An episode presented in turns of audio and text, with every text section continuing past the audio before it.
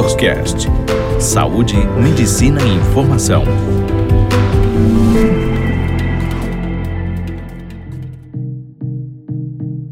Olá, eu me chamo Laísa Camargo, eu sou gerontóloga e sexóloga e no encontro de hoje eu gostaria de falar um pouco com vocês sobre os idosos que são cuidadores de idosos. Gerontologia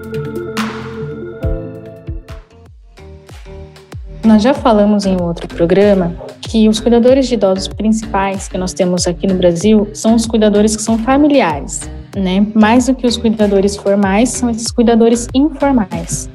E hoje, com o avançar da, da idade, o envelhecimento populacional, nós observamos que muitos desses cuidadores familiares também são pessoas idosas. Então, é importante a gente pensar nas maneiras como se dá esse tipo de cuidado, como se dá essa relação entre idosos que cuidam e idosos que são cuidados.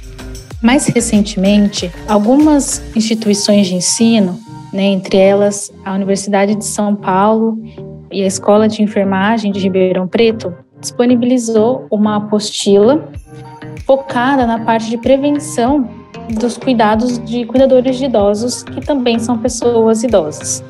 A gente pode disponibilizar o link para vocês, para que vocês tenham acesso a essa apostila. E nelas contém várias informações que são interessantes para que a gente possa manter uma vida saudável, tanto dos cuidadores quanto das pessoas mais velhas que são cuidadas.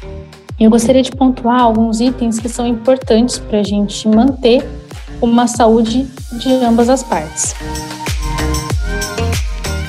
Então, um dos pontos principais e muito simples é a parte da alimentação saudável.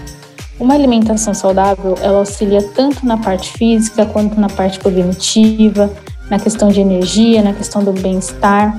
Então, é muito importante que esses cuidadores idosos não deixem de se cuidar em relação a essa alimentação.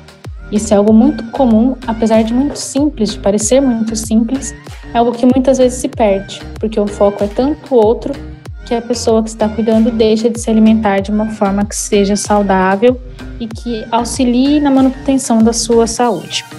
As atividades práticas de exercícios, sejam esses exercícios mais voltados para a parte corporal ou para a parte psicológica, então meditação, terapias como musicoterapia, dançoterapia, pinturas, são coisas que tanto o cuidador quanto a pessoa cuidada, muitas vezes, conseguem fazer juntos e que vão estar estimulando essa manutenção da boa qualidade de vida de ambas as partes.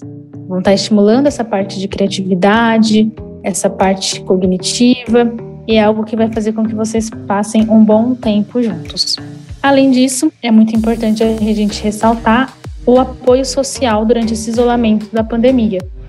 Né? Então, manter os convívios sociais, mesmo que por videochamada, mesmo que à distância, mantendo todos os cuidados necessários, mas é importante que se tenha esse apoio e esse suporte das pessoas à nossa volta. Esperamos que muito em breve a gente consiga voltar um pouquinho mais da normalidade, mas até lá a gente tem que se atentar também a não se isolar dentro do isolamento.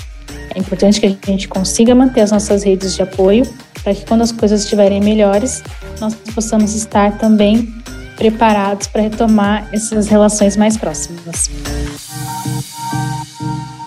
Eu espero que tenha sido um bom encontro. Eu fico à disposição caso surjam dúvidas e até o próximo.